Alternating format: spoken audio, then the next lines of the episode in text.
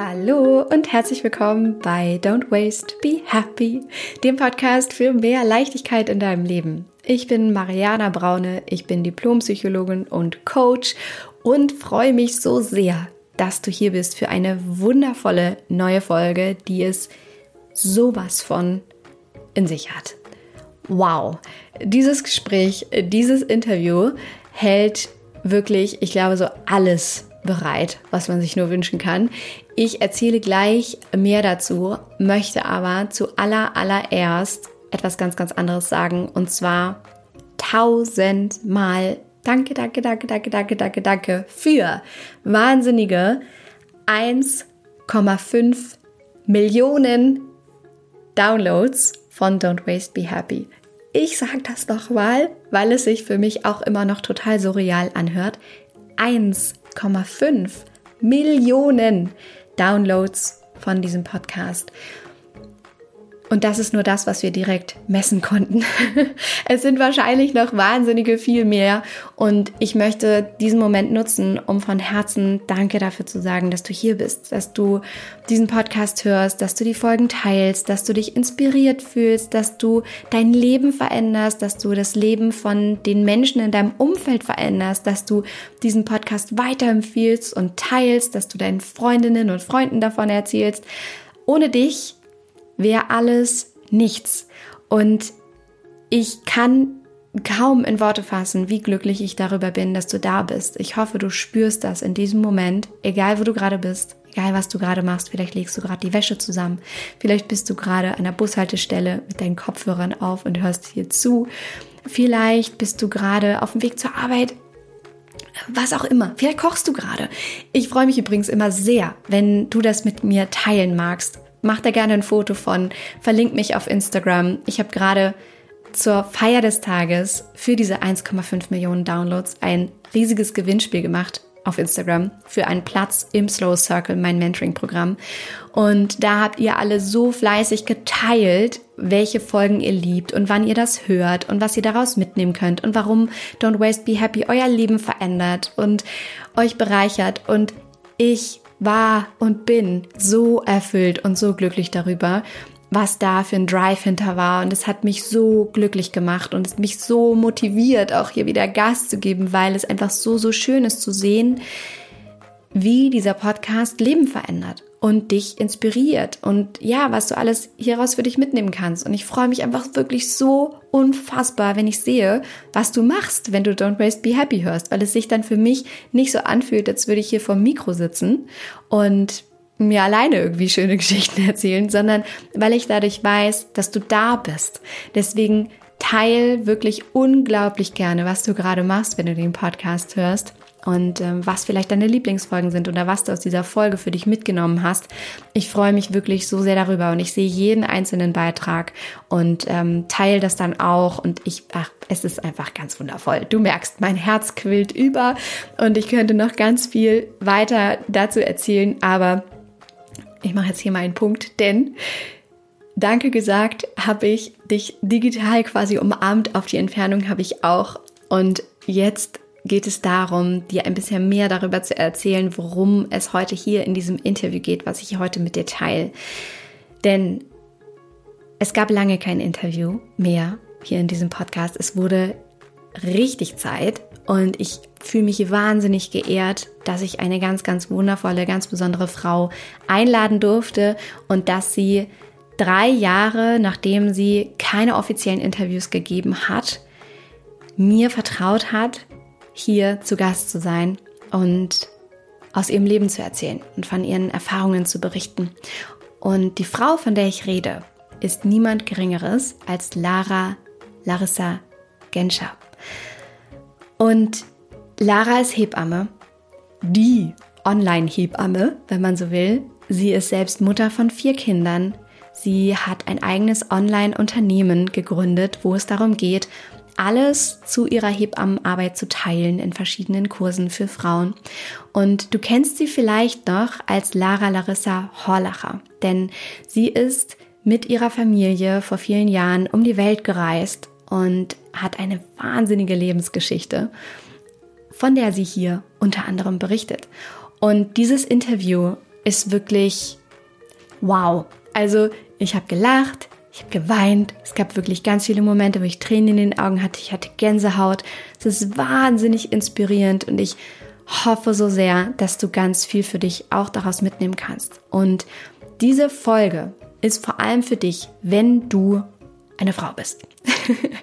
Denn es geht hier heute nicht nur darum, wie du wichtige Tipps und Erfahrungen ähm, zu hören bekommst zu einem natürlichen Umgang mit Schwangerschaft, der Geburt und dem Mama-Sein im Generellen, sondern es geht vor allem auch darum, wie du lernst, es nicht immer allen recht machen zu wollen und als Frau gesunde Grenzen setzen kannst.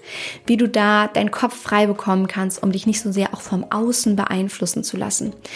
Dann reden wir darüber, wie du ganz krasse und auch wirklich radikale Lebensentscheidungen für dich treffen kannst und wie du es schaffen kannst, da auf deine Intuition zu hören, dein Herz zu hören, um mutig deinen ganz eigenen Weg zu gehen. Und wenn es eine Frau gibt, die dafür steht, das zu können und immer wieder in ihrem Leben ganz, ganz mutige, radikale Entscheidungen getroffen hat für sich, mit sich mit ihrem Herzen verbunden hat, mit ihrem Bauch, mit ihrem Verstand, dann ist das Lara Larissa Genscher.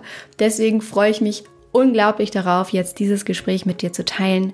Vorab noch ein kurzer Reminder, wenn du jetzt schon weißt, dass du dir mehr Zeit für dich wünschst und dass du dich wirklich danach sehnst, auch mehr noch ein Gefühl für dich und deine Bedürfnisse zu bekommen.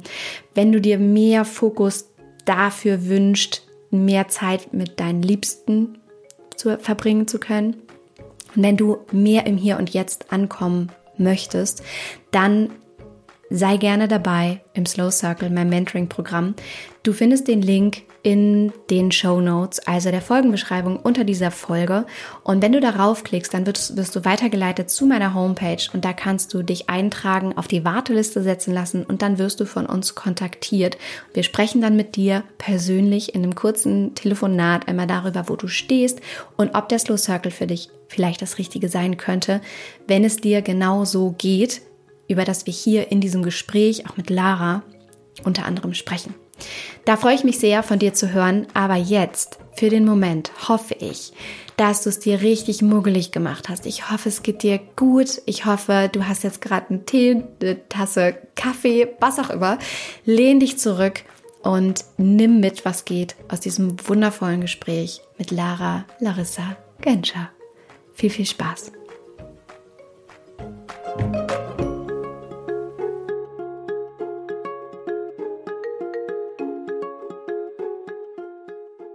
Liebe Lara, ich freue mich so sehr, dass du da bist. Ich wünsche dir einen wunderschönen guten Morgen. Wie geht's dir? Ja, vielen Dank, Mariana. Ich freue mich wirklich so sehr über die Einladung und dass wir heute unser Gespräch haben. Und ja, mir geht's sehr gut. Ich freue mich. Du strahlst und dein Hintergrund strahlt. Alle, die jetzt den Podcast hören, die können es leider nicht sehen, aber es ist rot, es ist farbenfroh, es ist bunt und ich freue mich so, so sehr. Und ich fühle mich wahnsinnig geehrt, ehrlich gesagt, weil wir in unserem Vorgespräch festgestellt haben, du hast ganz, ganz lange keine Interviews gegeben und ich darf jetzt die erste sein. Und ich freue mich so sehr, dass es jetzt ein, ein wunderschönes Gespräch bei Don't Waste Be Happy wird und äh, fühle mich wahnsinnig geehrt, wie gesagt, und total froh, weil kurz vielleicht zu der Geschichte von dir und mir, du wirklich mein Anfang warst von all dem, was heute da ist, mit dem Podcast, mit meiner Arbeit, mit meinem Online-Programm, weil damals, als ich selber, ich weiß gar nicht genau, ob ich schwanger war oder gerade Mama geworden bin, aber damals bin ich über dich und deine Familie gestolpert und äh, damals hattet ihr gerade angefangen, digital nomadisch unterwegs zu sein und auch okay. euer, eure Online-Konferenz zu starten zum Thema Veganismus. Und ähm, ich war so unglaublich beeindruckt davon, auch wie du deine Kinder begleitet hast und wie du so mutig deinen Weg gegangen bist.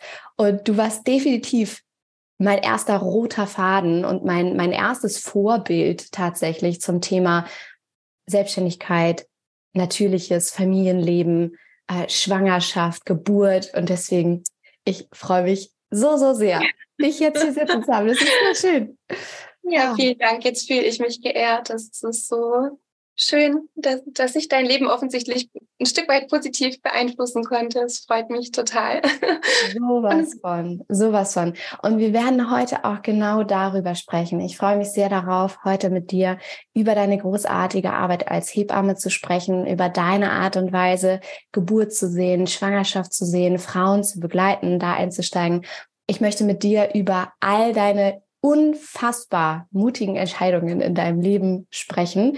Hier sitzt eine Frau vor mir, die ich so tatsächlich noch nie gesehen habe. Also jemand, der es immer wieder schafft, auch sich so gegen den Mainstream irgendwie zu stellen und so ganz andere Wege einzuschlagen, die für manche vielleicht auch sehr überraschend sind, aber dann irgendwie auch inspirierend. Und darüber möchte ich mit dir sprechen und natürlich generell über dich als Frau, das, was du vielleicht auch anderen Frauen mitgeben kannst, in deiner Art und Weise, ihren Werten zu folgen und äh, auf dein Herz zu hören. Und ich freue mich so, so sehr, wirklich. Lass uns direkt einsteigen.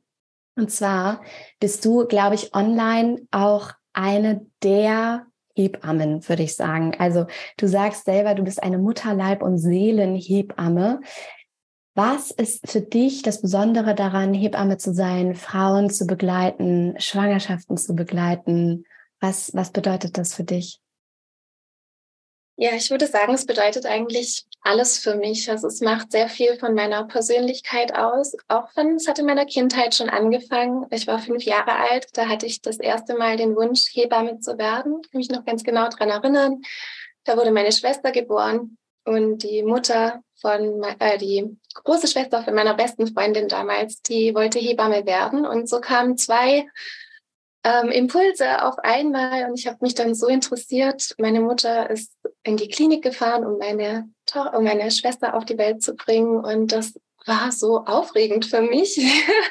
In dem Alter so auch, klar. Ja, so mystisch. Ich konnte mir gar nicht genau vorstellen, was da passiert. Dann hatte meine Mutter ein Buch, das ich sehr empfehlen kann, und zwar von Lennart Nielsen. Mhm. Mm, ein Kind entsteht, heißt es. Davon gibt es auch einen wundervollen Bildband. Das sind fantastische Aufnahmen von Embryos im Bauch. Oh, wie schön. Da wird sich das Minimädchen riesig freuen. Die ist auch ganz verrückt nach diesem Thema. Wie schön. Ja, genau. Und da über dieses Buch auch war ich wirklich total drin in dem Thema und der Berufswunsch hat sich nie geändert. Also ich hatte nie das Problem, dass ich nicht wusste, was ich werden möchte. Ich habe dann mit 16 Jahren angefangen, Praktika in Kreissälen zu machen Vorher war es nicht erlaubt, man musste 16 sein. Und ja, nach dem Abitur habe ich mich dann auf den Platz beworben. Das hat erstmal nicht geklappt, weil damals war es anders als heute. Die wollten eher nicht ähm, Frauen mit Abitur, mhm. sondern lieber mit einem Realschulabschluss. Und nach einem Jahr haben sie es mir dann aber geglaubt, dass ich es ernst meine. und dann habe ich meinen Platz bekommen. Und ja, ich, das ist so ein großes Thema. Die Hebammenausbildung war ganz anders, als ich mir das vorgestellt habe. Und was mich aber bei der Stange gehalten hat, war, dass ich wusste, ich kann danach so arbeiten, wie ich es möchte. Mhm. Und dann habe ich recht bald auch mein erstes Kind bekommen, was mich natürlich sehr beeinflusst hat. Ich glaube, es ist sehr wohltuend für Hebammen, wenn sie auch selbst ein Kind bekommen, ja. um wirklich zu wissen, um was es also was da passiert und wie sich das anfühlt. Wie das eigentlich geht. Von ja, der Theorie also, in die Praxis. ja, ich glaube schon, dass ich Frauen vor meiner ersten Geburt auch einfühlsam begleitet habe. Keine mhm. Frage, natürlich können Hebammen das. Mhm. Wir haben auch ein großes Hintergrundwissen. Wir lernen in der Regel an den Unikliniken. Wir sehen alles. Wir unterschätzen Geburten nicht. Ich finde, das ist auch wichtig. Mhm. Aber es ist einfach nur mal was anderes, wenn man es selbst einmal erlebt hat. Und es hat ja, mein Sohn war mein großer Lehrmeister. Der hat mir wirklich ganz, ganz viel beigebracht. Der hat mir auch das Tor für die außerklinische Geburtshilfe geöffnet, mhm. das vorher gar nicht so auf meinem Zettel war. Ich habe mich als hundertprozentige Kreissaalhebamme gesehen. Ach, spannend, ach spannend, weil wenn wir gleich nochmal darüber reden, was danach noch passiert ist nach deiner ersten Geburt, ähm, finde ich das ganz spannend zu erfahren. Okay, und, und wie, wie war diese erste Geburt für dich? Mit meinem Sohn? Ja. Ja, ganz anders, als ich es mir vorgestellt hatte. Ich bin da reingegangen und habe gedacht, ja, was soll mir schon passieren? Ich bin Hebamme, ich kenne mich aus, ich weiß alles. Ja.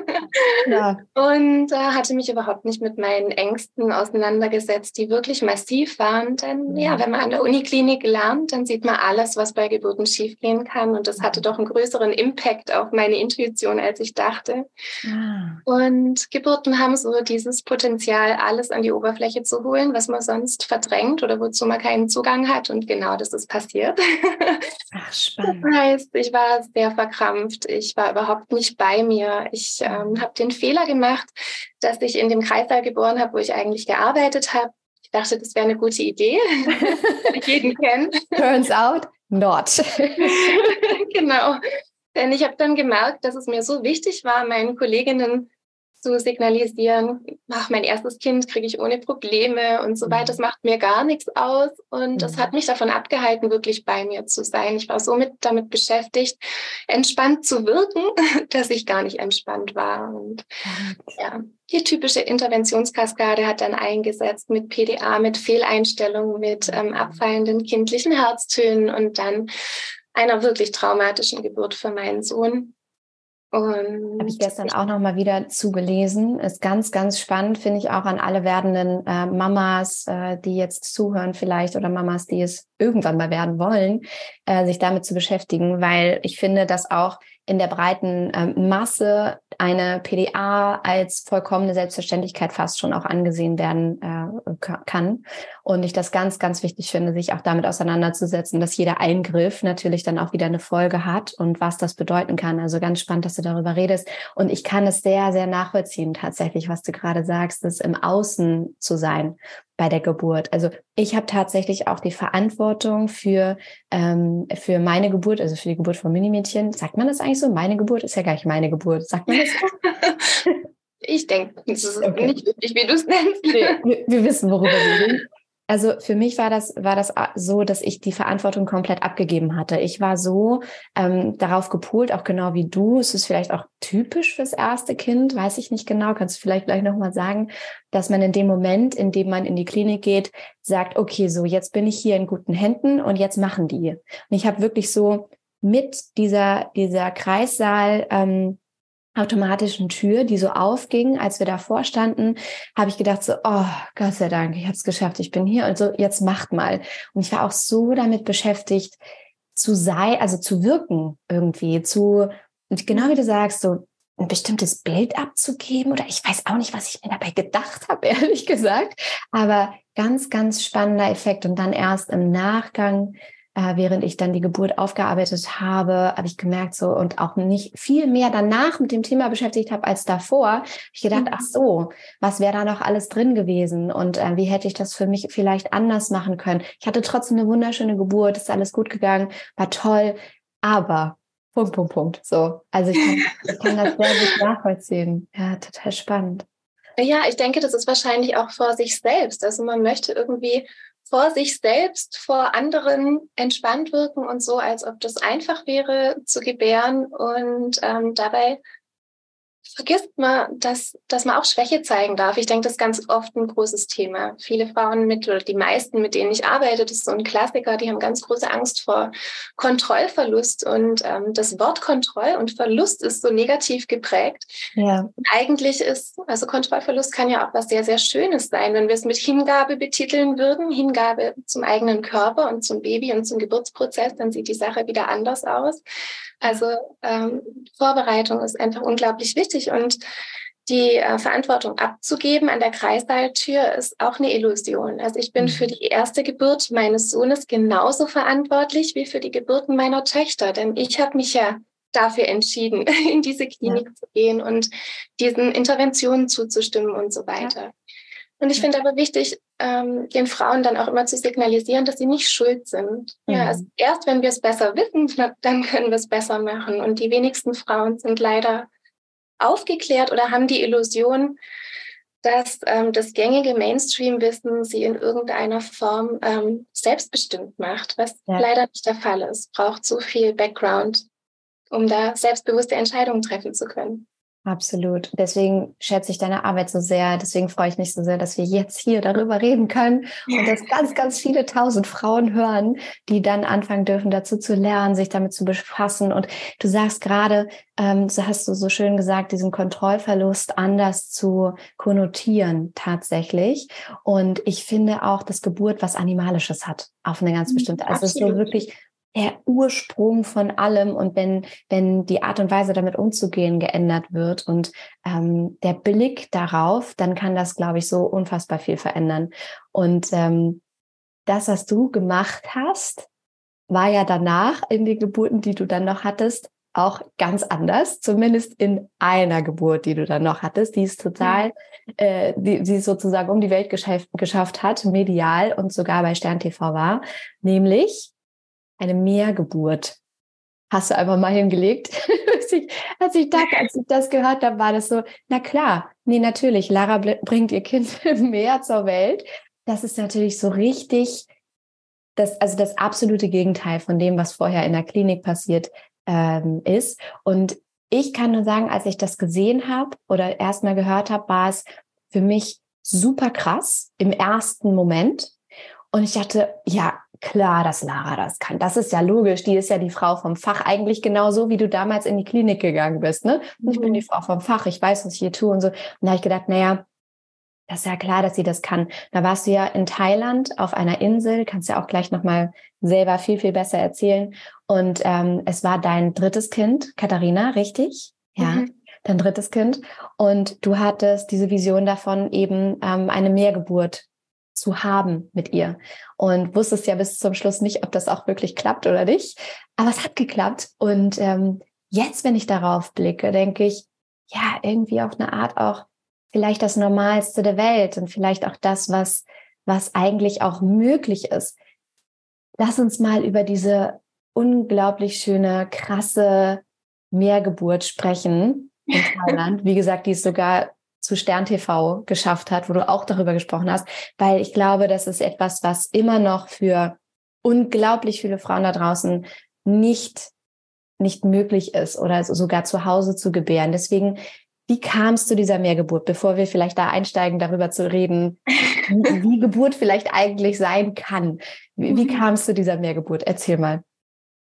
Ja, ich denke, das hatte viel mit äh, meiner zweiten Geburt auch zu tun. Also ich habe wirklich die Überzeugung auch, wenn ich alle anderen Frauen beobachte, die geboren haben, dass die ersten Kinder Wegbereiter sind in vielerlei Hinsicht für die nächsten Geburten, für unseren weiteren Lebensweg insbesondere auch. Also die Kinder zeigen uns einfach, was sie brauchen und ja. stärken uns in unserer Intuition. Und ich bin nicht traumatisiert rausgegangen aus der Geburt, das würde ich nicht sagen. Ich hatte auch keine Geburtsverletzungen, aber mein Sohn, der hatte ein seelisches und ein körperliches Trauma und ich würde sagen, es hat mindestens zweieinhalb Jahre gedauert, mhm. bis auch das körperliche Tra äh, Trauma dann verschwunden war oder viel mehr aufgearbeitet, würde ich sagen. Was war das genau? Magst du das sagen? Mhm, ja, also er hatte durch dieses Powerpressen und diese sehr intervenierte Geburt drei Halswirbel, die rausgesprungen waren. Ah, wow. Ähm, er hatte das KISS-Syndrom entwickelt und ähm, die Anfangszeit mit ihm war super schwer. Er hatte wahnsinnige Schmerzen und mhm. konnte keinen runden Rücken machen. Ich konnte mein Kind nicht in die Trage nehmen. Das hat mich total irritiert, denn ich habe mich, habe mir natürlich vorgestellt, dass ich ihn nur trage, keinen Kinderwagen. Und am Ende habe ich dann aus Verzweiflung mal diese fürchterliche Babybjörn-Trage ausprobiert, wo man die Kinder mhm. nach vorne trägt. Und darin war er zufrieden, denn da hat er so ein Hohlkreuz machen können, ah. was total ungünstig ist. Also bitte keiner sollte je die Babybjörn-Trage ausprobieren. Ich hatte sie auch. Oh. Ja, auch wie gesagt, aber die hat einen sehr schmalen Steg und das heißt, das ganze Gewicht, insbesondere bei den Jungs, lastet auf den Hoden und es mhm. ist wirklich keine gute Trage. Die Kinder sollten in der Anhock-Spreizhaltung sein, also Popo tiefer als die Kniekehlen und dafür ist diese Trage überhaupt nicht geeignet. Wie dem ah, auch sei, das waren Anzeichen, die mir gezeigt haben, da stimmt irgendwas nicht. Ich konnte ihn auch nicht in Maxi-Cosi setzen. Das war eine Tortur. Wir konnten nicht Auto fahren, wir konnten nirgendwo hin. Er konnte nicht stillen, er hat meine Brustwarzen in kürzester Zeit kaputt gebissen. Mhm. Denn die Kinder haben dann so eine wahnsinnige Spannung im Kiefer, können den Mund nicht mhm. richtig aufmachen. Mhm. Und also es war sehr schwer. Und so wie die meisten Frauen ähm, hatte auch ich dann den Gedanken, Geburt, das kann nicht sein, dass Geburt so ist und dass die erste Zeit so ist. Und für mein zweites Kind habe ich mir was anderes gewünscht. Und mhm. ja, so kam das, dass ich dann auf die ha Hausgeburt aufmerksam geworden bin. Ich hatte eine tolle Hebamme gefunden, die mich da auch begleitet hat. Ich habe es niemandem in meiner Familie erzählt, denn das sind alle absolute Hausgeburtsgegner. Immer noch? Immer noch, okay. ja. Und ähm, es kam dann aber doch raus und es war schon relativ spät. Ich glaube, es war so um die 35., 36. Woche. Mhm. Und ich wurde dann so massiv unter Druck gesetzt mit Androhung, meine Hebamme zu verklagen, wenn sie mich zu Hause begleitet. Und ich muss sagen, ich war dem Druck zu der Zeit nicht gewachsen. Also ich war zu wenig gefestigt, gefestigt in meiner Überzeugung, eine Hausgeburt zu machen, als dass ich dem hätte standhalten können. Also die haben offene Türen bei mir eingerannt, was meine Ängste angeht. Denn mit denen hatte ich mich weiter nicht beschäftigt. Also was ist, wenn, was ist bei der Hausgeburt? Es ist unsicherer, da ist kein Arzt da, keine Kinderklinik und so weiter. Ja. Und es endete dann darin, meine Hebamme wollte mich dann auch nicht weiter begleiten mit dieser Androhung, ähm, dass ich auch niemanden mehr finden konnte und mein Kind dann in der Klinik bekommen habe.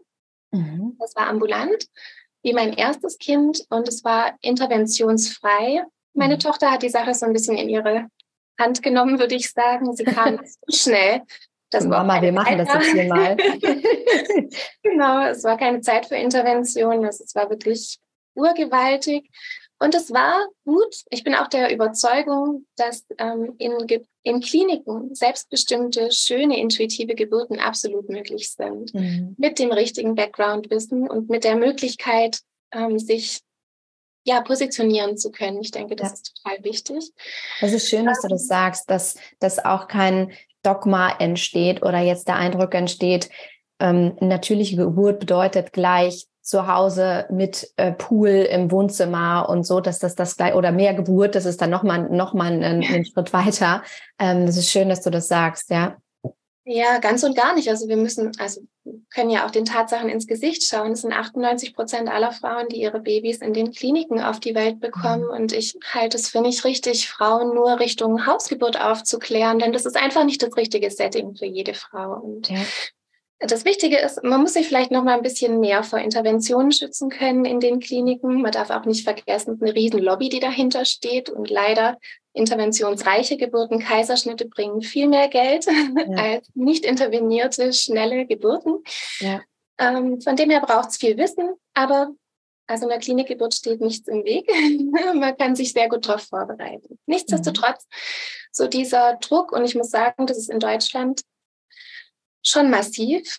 Ähm, der soziale Druck äh, aus der Gesellschaft, aus der Familie und das empfinde ich durchaus auch als Übergriffigkeit, denn mhm. wenn man so diesen Gedanken hat, dass Geburt so was Intimes ist wie Sex, ähm, wo ja auch keiner fragt, wo machst du das und wie machst du das? Und so ein Open Book, ja, also jeder erwartet, dass man teilt, wie man sein Baby auf die Welt bringen möchte und wo.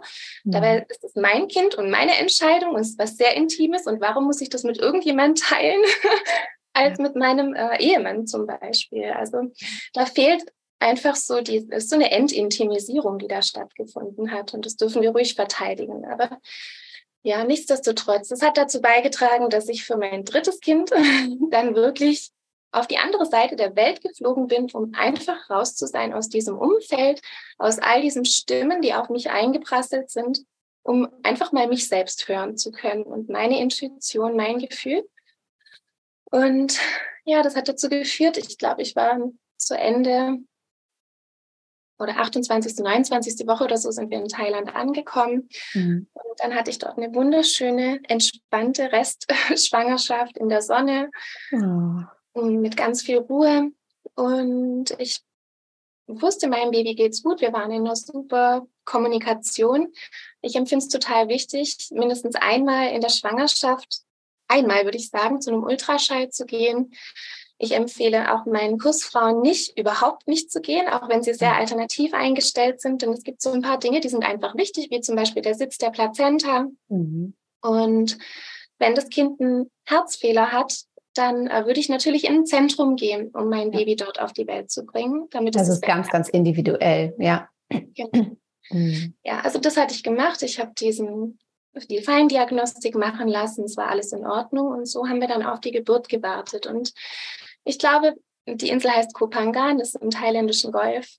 Und dort zu sein, so verbunden zu sein mit der Natur, die ganze Zeit barfuß zu laufen, äh, immer am Meer zu sein, ist echt eine kleine Insel, hat so diesen Wunsch in mir ähm, keimen lassen, würde ich sagen. Also ich habe immer wieder gedacht, Mensch, es wäre so schön, mein. Ist es da erst tatsächlich in dir, ist diese Vision in dir erst dort entstanden? Mhm. Ah, das heißt, du dachtest vielleicht auch, weil du sagtest, 28. Schwangerschaftswoche seid ihr dort hingeflogen, dass du bis dahin dachtest, vielleicht wird es auch wieder eine Klinik oder, oder eine Hausgeburt. Also das war noch gar nicht klar für dich. Natürlich, und das war bis zum Ende auch nicht klar, denn ich musste ja mhm. auch damit rechnen, dass mein Baby zum Beispiel nachts geboren wird oder dass irgendwas ist, dass ich mich vielleicht nicht wohlfühle. Ja. Das heißt, ich habe mir dort auf Kupangan alle Kliniken angeschaut. Es gibt wirklich einige, was man gar nicht denkt, und habe mhm. mich dann für ein äh, Dschungelkrankenhaus entschieden. Also mitten im Dschungel, das die Einheimischen nutzen. Es gibt auch viele internationale Krankenhäuser. Aber mhm. die haben wieder diese Standards, diese europäischen, die mhm. jetzt nicht so das waren, was ich wollte. Und also es ist rudimentär. Die haben halt einen äh, gynäkologischen Stuhl, wo man sein Baby dann bekommen kann, keine Frage. Aber ich hatte dort einen Arzt gefunden, mit dem ich mich gut verstanden habe. Und ich wusste, okay, also wenn was sein sollte, ich bin immer noch Herrin meiner selbst. Ich kann auch hier hingehen und ich kann auch hier mein Baby bekommen ähm, mit ärztlicher Hilfe, wenn es denn sein soll. Also auch alle Frauen, die eine außerklinische Geburt planen, ich würde nie empfehlen, sich nicht umzuschauen, was ist die Alternative. Denn mhm. wenn was sein sollte, was ja. sind die schlimmsten, traumatisierendsten Erlebnisse für Frauen, wenn sie hilflos sind, wenn sie nicht wissen, was passiert, wenn sie das Gefühl haben, sie sind machtlos. Und das ist natürlich der Fall, wenn wir überhaupt nicht wissen, wo geht's denn jetzt hin? Und dann sind wir auch noch so aufgeregt, denn irgendwas stimmt ja nicht, wenn wir verlegt werden müssen. Also der Plan muss stehen. Und das war für mich auch klar. Und ja, dann habe ich mir, dann wurde dieser Wunsch schon immer präsenter. Und dann habe ich mir ganz lange Sorgen gemacht, dass mein Baby in der Nacht geboren wird. Da hätte ich auf keinen Fall ins Meer gehen können. Das sind überall Krebse. Oh, oh, also, unvorstellbar. Und das wäre mir auch zu unsicher gewesen. Also in der mhm. Nacht am dunklen Strand. Das hätte sich überhaupt nicht gut angefühlt. Und irgendwann habe ich mich dann entschieden, meinem Baby zu vertrauen. Also ich habe mir gedacht, wenn äh, mein Baby nicht im Meer geboren werden möchte, dann hätte ich nicht diesen intrinsischen Wunsch in mir und ich gebe das jetzt einfach ab. Und es ist so spannend, ähm, wie schön das ist, wenn man in so ein wechselseitiges Vertrauen geht mit den Babys, wie sehr das die Bindung verbessert und die Kommunikation. Ja, und so kam es, dass meine Tochter dann um ein Uhr mittags perfekt äh, bei einem bewölkten Himmel, es war nicht zu heiß, geboren wurde. Und es war auch so bis in den letzten Austreibungswellen, in der letzten sogar, hat sie mir immer wieder einen kleinen Tritt gegeben, so dass ich wirklich wusste, es ist alles gut.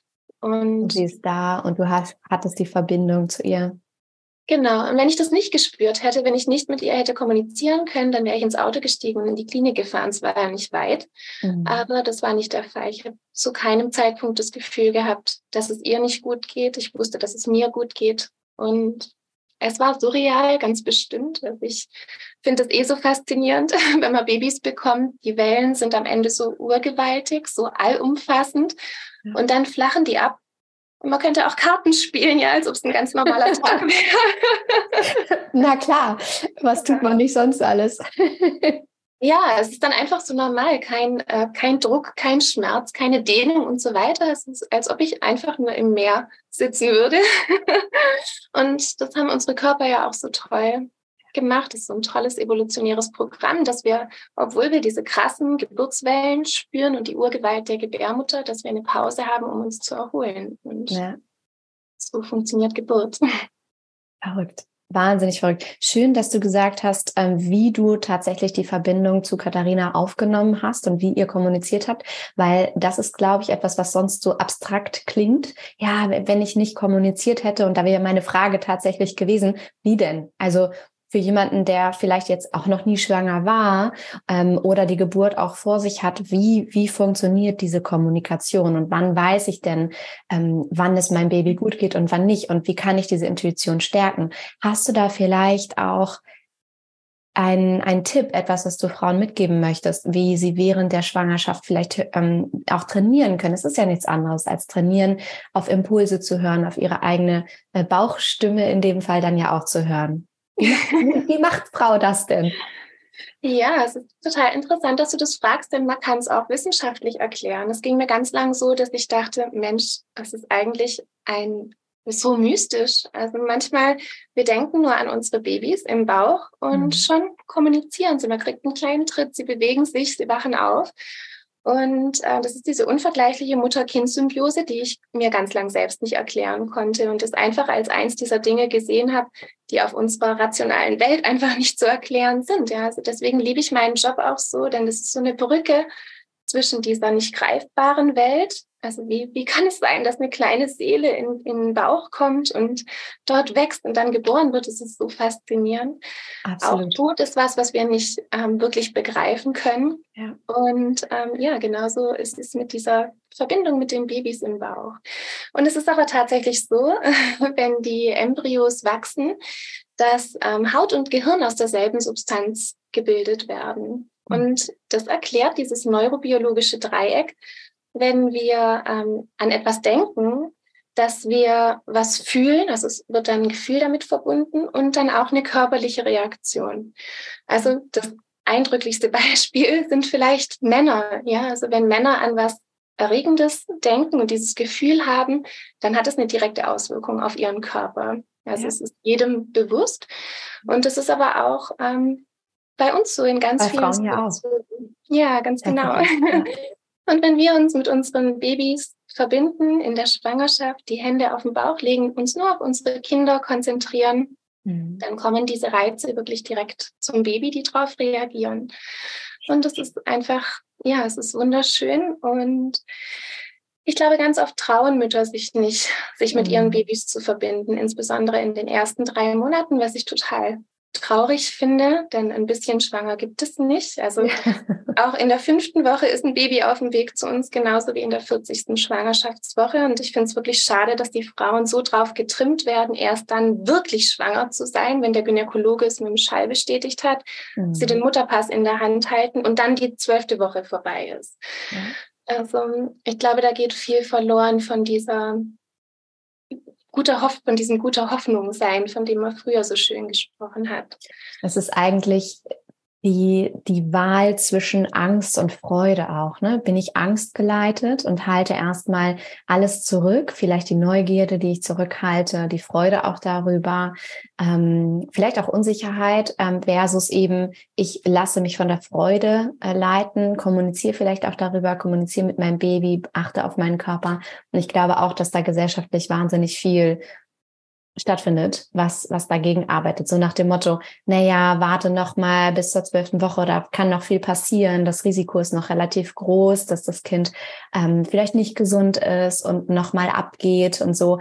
Ähm, also super schön, dass du das sagst, dass von Anfang an und da auch, ja auch, wie du sagst, Tod ist auch etwas, worüber wir nicht gerne sprechen, was wir überhaupt nicht gewohnt sind in unserer Kultur, wird in anderen Teilen der Welt ja auch ganz anders gehandhabt. Ähm, aber auch da mit dem Tod eines Babys umzugehen, ist ja für uns ganz, ganz ungewöhnlich. Oder ähm, über Abtreibung vielleicht auch zu sprechen oder äh, über Fehlgeburten. Also ja, ist ganz, ganz schön, dass du das auch ansprichst. Ja, und ich denke, die Frauen machen sich damit auch sehr einsam. Also mhm. wenn man sich vorstellt, man ist schwanger und ähm, man hat diesen Urintest gemacht und es zeigt diesen Streifen auf dem Schwangerschaftstest. Das sind ja so übersprudelnde Gefühle. Und dann wird es meistens maximal mit dem Partner geteilt, mit keinem mhm. anderen Familienmitglied. Was ich so schade finde, denn selbst wenn der Fall eintreten sollte, dass wir uns von dem Baby wieder verabschieden müssen, dann ähm, sind wir ja keine Schönwetterfamilien oder Schönwetterfreunde oder so sollte es eigentlich nicht sein. Also warum sollten wir unseren Schmerz dann nicht teilen können und auch getragen und aufgefangen werden? Und ähm, eine Mutter, die eine Fehlgeburt erlebt hat, die hat mir mal so einen schönen Satz gesagt und zwar, dass es ein paar, es gibt Seelen, die nur für eine kurze Zeit die Liebe und die Geborgenheit von der Mutter brauchen und dann wieder gehen. Und, und uns bleibt nichts anderes übrig, als die Kinder in diesem Moment loszulassen. Und es bedeutet nicht, dass sie nie da waren. Die werden für immer Teil der Lebensgeschichte der Mutter und dieser Familie sein. Und diesen Platz können wir auch wahren. Also ich denke auch dieses, diese Angst davor, es kann ja noch was passieren bis zur zwölften Woche. Das ist eigentlich irrational, denn auch danach kann was passieren und auch wenn unsere Kinder geboren sind, kann was passieren. Es gibt einfach keine Sicherheit im Leben. Und umso wichtiger ist es, glaube ich, dass wir im Moment leben und auch die Freude über eine Schwangerschaft zum Beispiel dann teilen und ähm, das gemeinsam erleben. Total. Das ist wunder, wunderschön gesagt, weil ja auch letztendlich, wenn du sagtest, man hält dann diesen Urintest in der Hand und weiß, man ist schwanger, ähm, das nicht immer mit übersprudelnder Freude verbunden ist, sondern ja. manchmal vielleicht auch mit totaler Überraschung oder manchmal auch mit, mit ähm, Angst und manchmal auch mit, oh Gott, das ist gerade gefühlt das Schlimmste, was passieren könnte. Das war jetzt gerade überhaupt gar nicht vorgesehen. Und damit darf ich mich jetzt irgendwie erstmal befassen. Und du hast es ganz wunderschön gesagt, dass eigentlich unsere Familien, unsere Freunde, vielleicht auch die Wahlfamilie ja dann diejenigen sein sollten, die eben alle Emotionen mit uns tragen. Und es ist schön, dass du da nochmal Mut machst, auch sich zu öffnen und das auch mit anderen Menschen zu teilen, um da getragen ähm, werden zu können. Für den Fall der Fälle, also für alle Fälle eigentlich, ne? für die Freude, für die Angst, für die Unsicherheit, für all das, was ja auch manchmal gleichzeitig da ist. Ähm, und das ist natürlich immer eine ganz, ganz persönliche Entscheidung, aber das ist schön, dass du das auch nochmal sagst. Ja, ähm, wichtig, dass du auch, dass du auch nochmal ansprichst, dass das Gefühl auch anders sein kann. Also keine Frage. Aber auch wenn die Ambivalenzen so groß sein sollten, die Ängste, also warum sollten wir das nur mit uns alleine ausmachen? Und ja. natürlich muss man ein bisschen vorsichtig wählen. Das würde ich schon sagen. Also mhm. auch was Geburt angeht, auch mit Babys. Es gibt so viel Kritik von außen. Also sobald eine Frau ein Baby im Bauch hat, hat irgendwie jeder das Gefühl, seine Meinung kundtun zu müssen. Und das stimmt. Ja, man muss schon sehr aufpassen, von wem man sich beeinflussen lässt. Und deswegen, ja, würde ich sagen, wir sollten uns immer an den Menschen orientieren, die erreicht haben, was wir erreichen möchten oder die ihren Lebensweg so gehen, wie wir es uns auch wünschen würden, anstatt ja. von Menschen, die überhaupt keine Ahnung davon haben, was wir eigentlich erreichen möchten. Und das ist einfach sehr subjektiv. ja, absolut, absolut.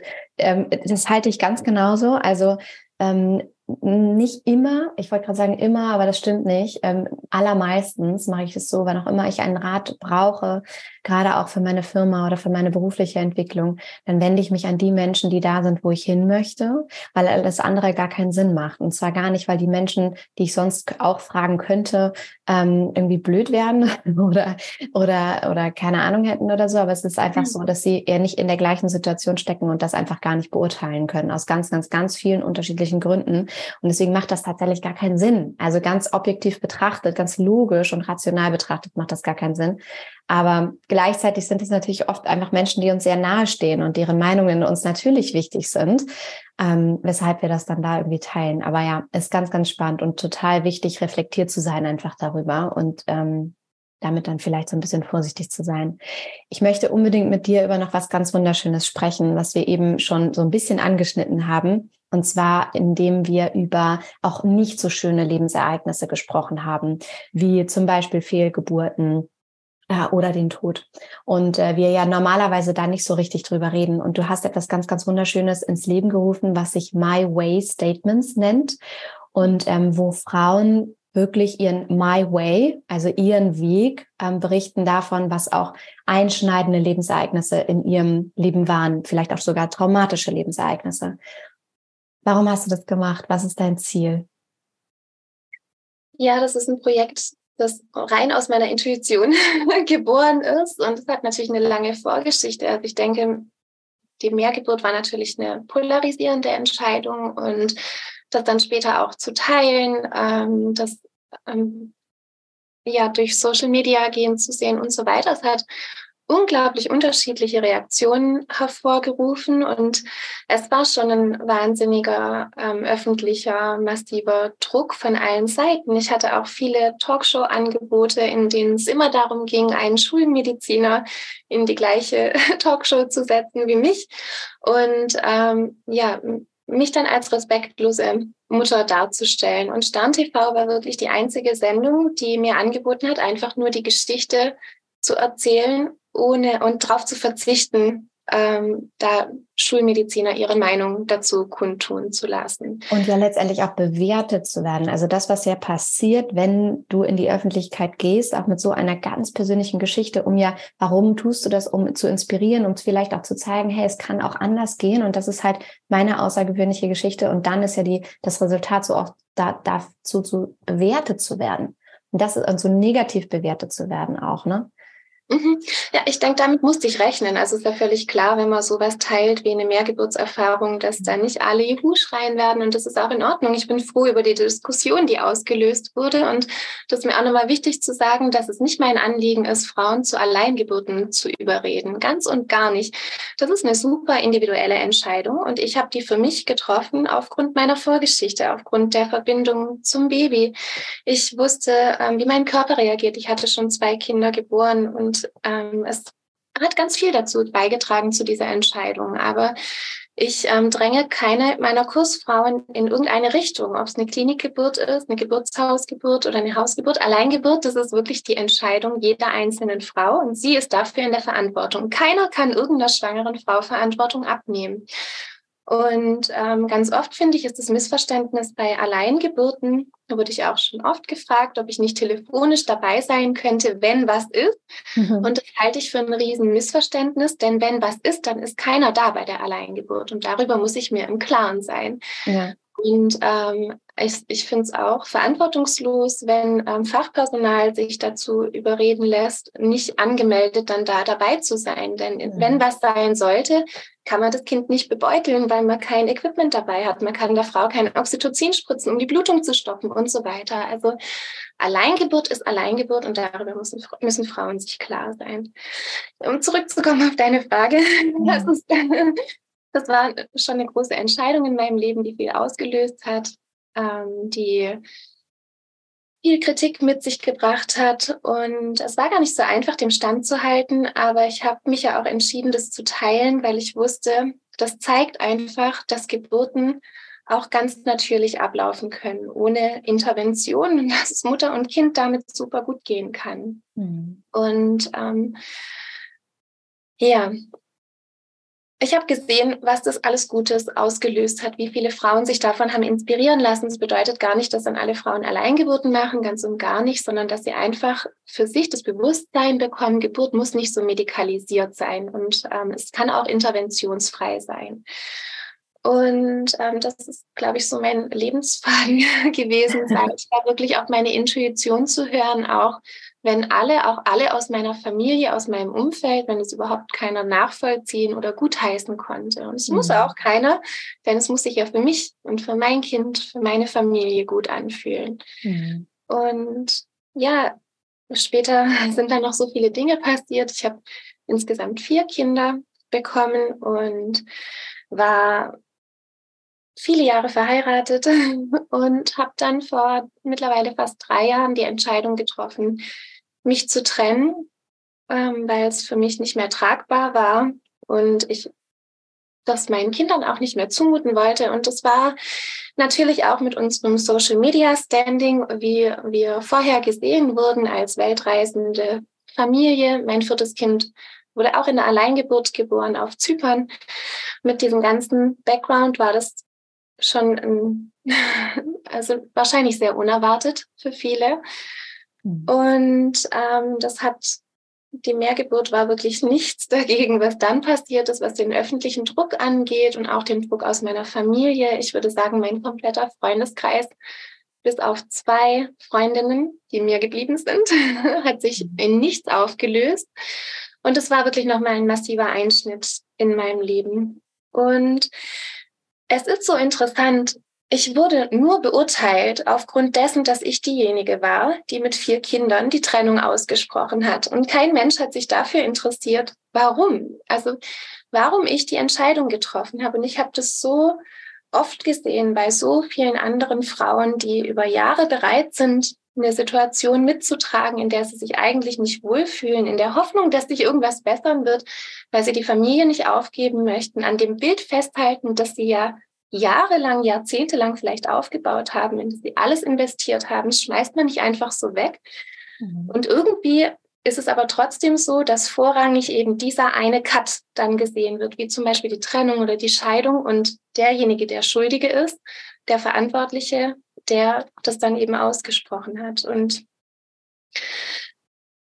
hinter die Kulissen zu blicken, den eigenen Horizont zu erweitern, ähm, Frauen nicht von vornherein zu verurteilen, zu vorverurteilen, sondern wirklich die Augen aufzumachen und hinter die Geschichten zu schauen, die da stehen. Das war dann mein Anliegen, die My Way Statements aufzunehmen. Das sind insgesamt 22 Interviews mit Frauen, die extremen Belastungssituationen standzuhalten hatten und die das auch geschafft haben, indem sie auf ihre Intuition gehört haben und auf das, was sie für Wünsche für ihre Lebensgestaltung haben, ganz unabhängig davon, was andere denken. Also das heißt, es geht von Müttern, die mit 15, 16, 17 Jahren schwanger geworden sind und ihre Babys auf die Welt gebracht haben.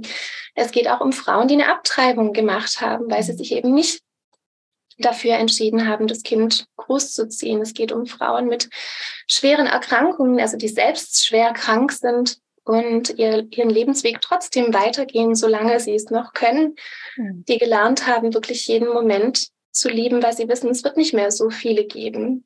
Und ja, es geht um Frauen, die Kinder mit ähm, besonderen Bedürfnissen bekommen haben, wie zum Beispiel mit einem Down-Syndrom oder einem anderen Syndrom.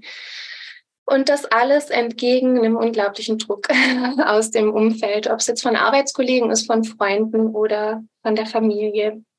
So wunderschön. Es ist so, so wunderschön, da wirklich in dieser Arbeit den Horizont zu erweitern, den Frauen auch die Möglichkeit zu geben, gehört zu werden, ihre ganz eigene Geschichte zu erzählen und ihre ganz eigene Realität darzustellen, weil let's face it, genau so ist es ja. Also es gibt ja nie diese eine objektive Wahrheit. Jeder, der diesen Podcast hört, der weiß das auch, ähm, dass ich das immer wieder predige, sondern wir alle einfach mehr oder weniger gefangen, aber positiv konnotiert gefangen quasi in unserer eigenen Realität sind. Und da eben aufzumachen für das zu sehen und das auch reflektiert zu sehen von unterschiedlichen Menschen ist unglaublich wichtig. Deswegen ähm, finde ich das so toll, dieses Projekt und wollte unbedingt mit dir darüber reden, was, was dein Ziel ist, was die Vision damit ist.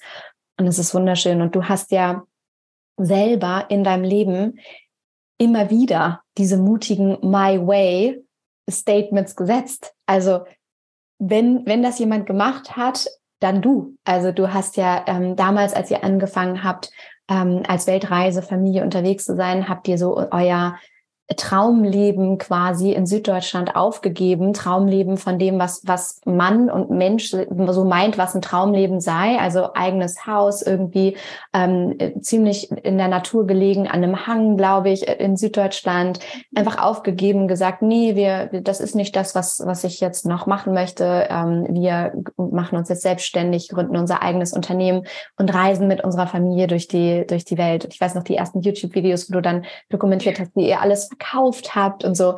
Also da unglaublich mutige Entscheidung. So, dann habt ihr ein eigenes Online-Unternehmen aufgebaut als Familie.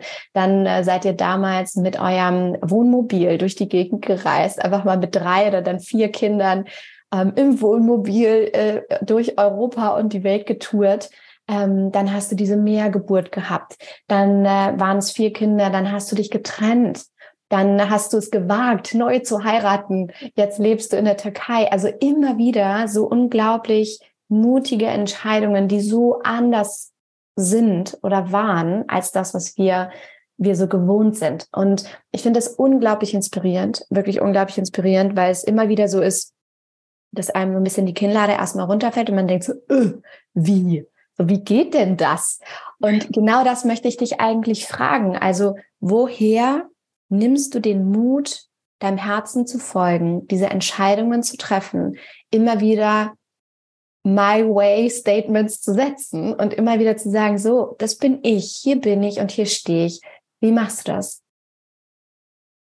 Also, ich glaube, man muss schon dazu sagen, dass es nicht von heute auf morgen passiert. Ich meine, wir haben uns überlegt, online selbstständig zu werden, das war 2014, jetzt haben wir 2023, also das ist ein Prozess über viele Jahre gewesen. Wir sind, ähm, wir haben das Haus verkauft, da war ich schwanger mit dem dritten Kind und also jedem Schritt geht ja eine Erfahrung voraus. Und ähm, das, was du gesagt hast, so dieses Einfamilienhaus, das wir jahrelang gesucht haben, dann endlich gefunden, renoviert und so weiter. Und dann zwei Autos, zwei Jobs und ähm, alle, ja, zwei Kinder, junge Mädchen und so weiter. Also von außen war alles gesettelt quasi und meine Familie auch total glücklich damit.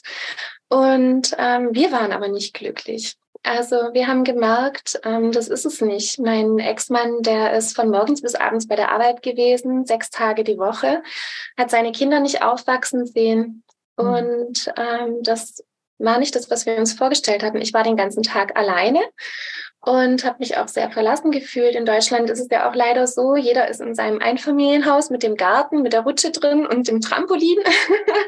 Und man hat so wenig ähm, Kontaktmöglichkeiten. Irgendwie jeder hat sein eigenes Auto, seine eigene Waschmaschine. Also nichts wird geteilt. Es, alle Ressourcen, also jeder hat seine eigenen, ohne dass irgendwie was zusammengelegt wird. Und so führt jeder so sein eigenes Leben. Es hat uns einfach nicht glücklich gemacht. Und das mussten wir erst erleben, mhm. um dann wirklich verstehen zu können, das ist es nicht. Und einen neuen Weg einzuschlagen. Und wir haben ja auch gemerkt, dass also wir als Paar dann auch nicht wirklich glücklich waren. Und unsere Entscheidung war, okay, bevor wir jetzt hier alles vor die Wand fahren, mhm. ähm, lass uns diesen Schritt machen und ähm, das Haus verkaufen und gucken, wo es uns hinbringt. Und das, ja, weiß gar nicht, ob man das mutig nennen kann. Das war einfach so eine Alles- oder Nichts-Entscheidung. Also entweder äh, wir machen das jetzt und geben uns diese Chance oder also so dieses Konzept können wir auch nicht weiterfahren. Und so ist es entstanden. Und dann war natürlich die Frage, wenn wir unterwegs sind und ich dann natürlich nicht mehr als Hebamme in einem Krankenhaus voll angestellt arbeiten kann und das auch nicht wollte, denn ich hatte ja meine zwei kleinen Kinder und ich habe gestillt. Also ich wollte nicht nachts im Nachtdienst weg sein, ich wollte nicht an den Feiertagen weg sein. Dann mussten wir uns Gedanken drüber machen, wie können wir Online-Geld verdienen und haben uns dann in diese Richtung weiterentwickelt. Und so kam irgendwie eins zum anderen. Mhm. Und ähm, ja, natürlich, die Kinder haben auch einen ganz großen Einfluss gehabt. Also was ihnen gut getan hat. Ähm, ich habe auch gesehen, wie schön das ist. Mir wurde immer vorgeworfen, dass es nicht gut ist für die Kinder, wenn die ständig die Orte wechseln. Und ich habe die gegenteilige Erfahrung gemacht. Also meine Kinder haben die Fähigkeit entwickelt, sich zu adaptieren, wo immer wir auch gerade waren und uns als Familie, als ihr Zuhause zu sehen und nicht primär die Umgebung. Und ich denke, es ist auch gar nicht primär das Wichtige. Mhm. Und ja, so sind wir dann, weil Thailand einfach so eine besondere Erfahrung war, sind wir immer wieder dort gelandet. Jeden Winter haben wir dann dort verbracht. Ähm, wir hatten dann so Wintercamps organisiert und ganz viele Familien eingeladen, dort Zeit mit uns zu verbringen. Das ging dann immer von Dezember bis April und war wirklich auch wunderschön. Es waren die meiste Zeit 40 bis 45 Familien, die da zusammen mit uns gewohnt haben in einem Resort am Meer. Es war Wahnsinn. schön. Gleichzeitig Wo war ich damals, Lara?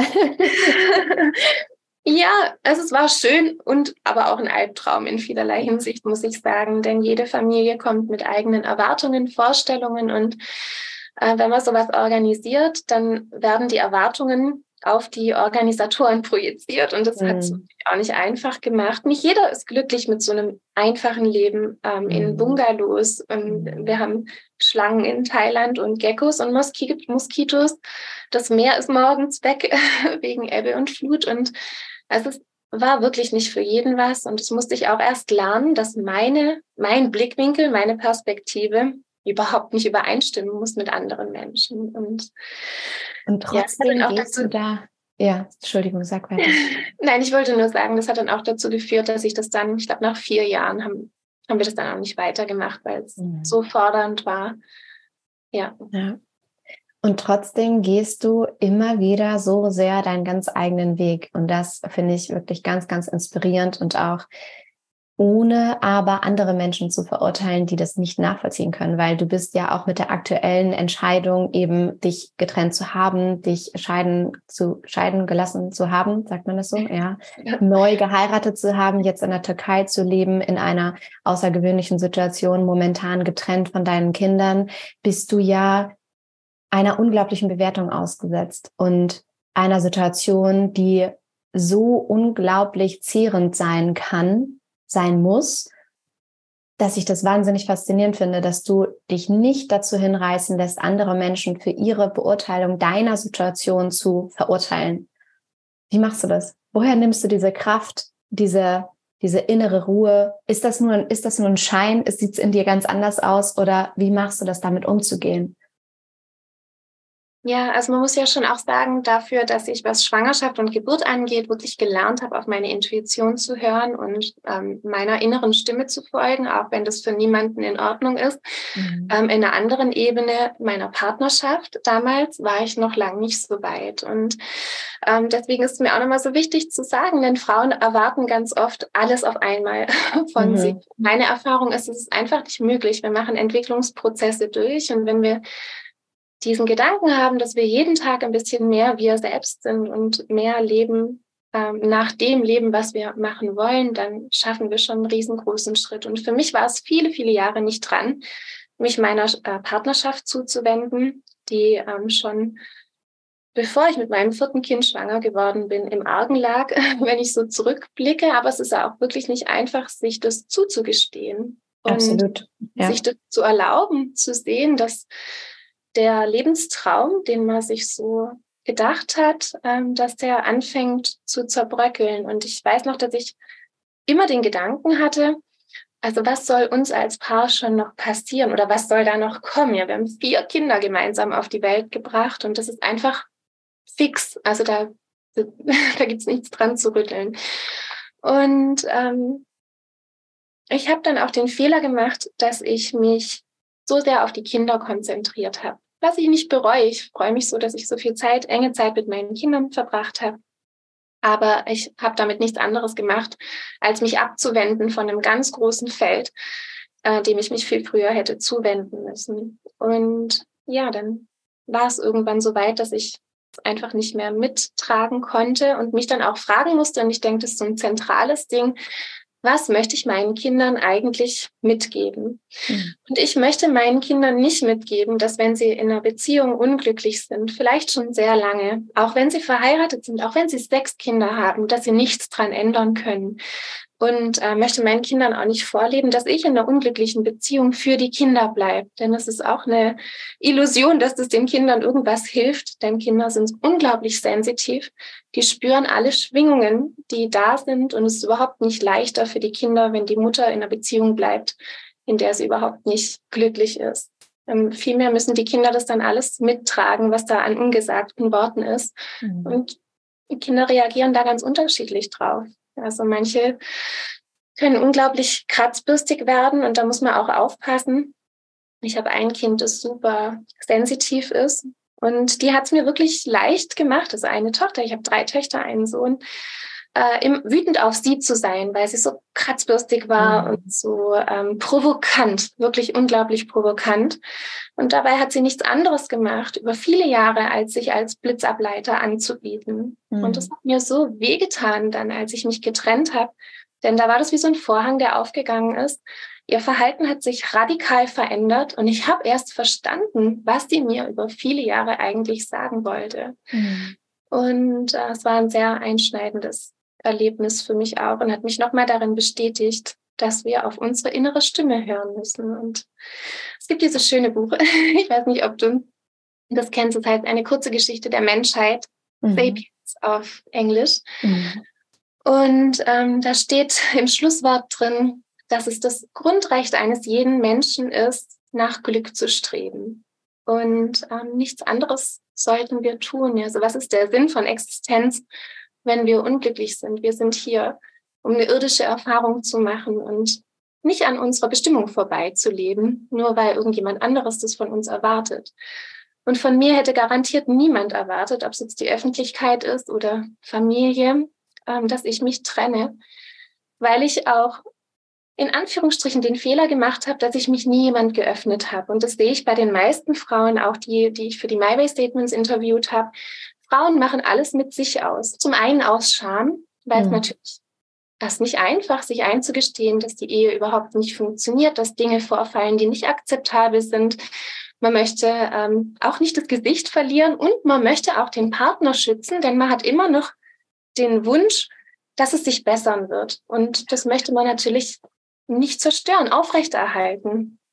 Und das führt natürlich dazu, dass keiner involviert ist und dass so eine Trennung dann wie so ein unglaublicher Cut erscheint. Und ähm, die Frauen dann in einer Situation, wo sie es endlich geschafft haben, oft nach jahrelangem Ringen, mhm. vielen Ängsten, hunderttausendmal die Situation durchspielen, wenn sie endlich den Mut gefunden haben, dass sie dann in der Regel komplett alleine dastehen und dann auch noch dem unglaublichen Druck und Unverständnis ausgesetzt sind aus ihrem Umfeld, mhm. was es noch viel schwerer macht. Ich hatte Tränen in den Augen gerade, in dem Moment, in dem du darüber geredet hast, dass dein Kind dir da als Blitzableiter gedient hat und wie unglaublich sensitiv Kinder sind und eine Situation dann auch mittragen. Ich erlebe das auch in meinem Umfeld so viel und kann das nur bestätigen, dass das ähm, genau so ist. Kinder da ganz unterschiedliche Rollen einnehmen und eben sehr, sehr sensibel mit der Situation umgehen. Und ich finde eine, eine Sache, die du gesagt hast, auch so unglaublich wichtig, gerade unseren Mädchen mitzugeben, nämlich was wir vorleben möchten als Frauen und als Mütter, weil es mir ganz genauso geht. Ich bin ja auch getrennt seit mehreren Jahren und was, was mir unglaublich wichtig ist, dem Minimädchen vorzuleben, ist genau das, was du gesagt hast, nämlich, dass es okay ist, sich neu zu entscheiden, sich umzuentscheiden und dass es okay ist, Dinge zu beenden, die einem nicht gut tun.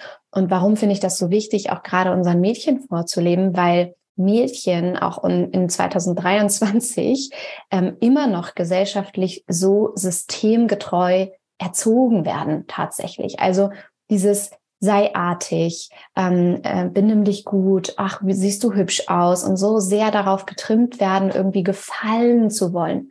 Und dieser Antreiber, gefallen zu wollen, ähm, dann ja dazu führt, vielleicht auch sich nicht gut genug zu fühlen und dann Dinge zu tun, die eigentlich gegen die eigenen Werte sind, gegen das eigene Herz sind, gegen den eigenen Bauch sind, aber dazu führen, dass sie gefallen und dass sie irgendeiner Norm entsprechen. Und um das aufzubrechen, finde ich so, so wichtig, darüber zu reden und zu sagen, es ist okay, sich neu zu entscheiden. Es ist okay, Dinge aufzulösen, die einem nicht gut tun. Es ist okay, Dinge zu beenden, die man mal angefangen hat, weil man dachte, sie seien cool, aber dann ausprobiert hat und erfahren hat, ist vielleicht doch nicht so cool. Genau wie ihr damals eben das Haus aufgegeben habt, weil ihr gesehen habt, nee. Und jetzt probieren wir was Neues. Why not? So, und der Sinn des Lebens ist danach nach Glück zu streben. Das hast du ganz, ganz wunderschön gesagt und das finde ich ganz wichtig, ähm, hier auch nochmal zu betonen, auch gerade in Bezug auf unsere Mädchenkinder sozusagen, weil ähm, da können wir uns äh, drehen und wenden, wie wir wollen, aus feministischer Sicht, die ja nach Gleichberechtigung äh, strebt, ist das einfach leider nicht der Fall. Und ganz, ganz wichtig finde ich, nochmal so in den Vordergrund zu rücken. Unglaublich schön, unglaublich schön. Ähm, zum Schluss vielleicht. Du hast ähm, neulich gesagt, du bist ehrlich, radikal, authentisch und ohne Angst, Fehler zu machen. Und das ist etwas, wofür du stehst. Ist es das, was du dir auch wünschst, was, was Frauen noch viel mehr für sich vereinnahmen können und für sich viel mehr noch leben können? Mhm.